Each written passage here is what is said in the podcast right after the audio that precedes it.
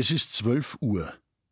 Das Mittagsläuten kommt heute von der evangelisch-lutherischen Dorfkirche im oberfränkischen Pilgramsreuth.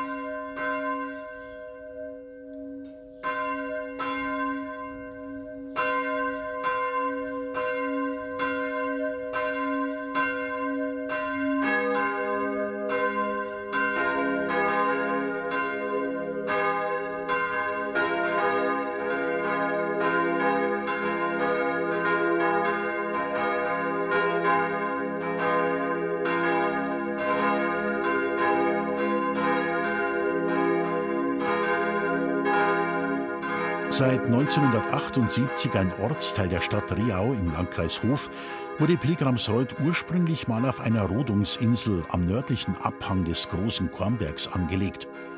Dort hat man unter anderem auch diverse Getreidesorten angebaut, vor allem aber ein Lieblingsgericht der Deutschen, die Kartoffel. Um 1647 vermehrten hier erstmals Hans Rogler und andere Bauern den legendären Erdapfel, mithin der früheste bekannte deutsche feldmäßige Kartoffelanbau. Im Jahr 1990 hat die Stadt Riau deshalb vor der Kirche sogar ein Kartoffeldenkmal errichtet. Die Bronzeplastik zeigt einen Bauersmann mit Grabgerät und eine Bäuerin mit Korb. Die Pfarrkirche, deren Kapellenursprung auf das Jahr 1308 datiert, kennt man im Ort nur als die Dorfkirche. Sie entstand bereits in der Zeit der Romanik. Freskenreste aus dieser Epoche geben dem Gotteshaus im Verbund mit gotischem Kirchenbau sowie einer reichhaltigen Barockausstattung ein Bild der Einheitlichkeit. 1473 wurde der Bau des Langhauses begonnen, um 1500 abgeschlossen. Aus dieser Zeit stammt wohl auch der Großteil der Wandmalereien. Beachtung verdienen zudem Altar und Kanzel, beides Werke des Bayreuther Hofbildhauers Elias Renz Anfang des 18. Jahrhunderts.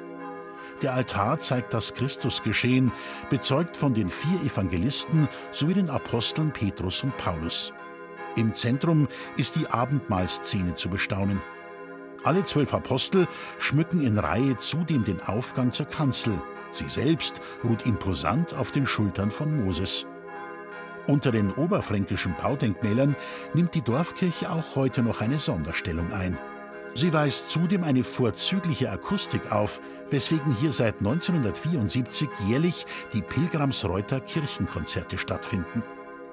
Den Turm der Kirche krönte bis 1874 eine Zwiebelhaube. Seit einem großen Brand trägt er einen Spitzhelm. Darunter hängen drei Glocken in der Stimmung F, Ass und C.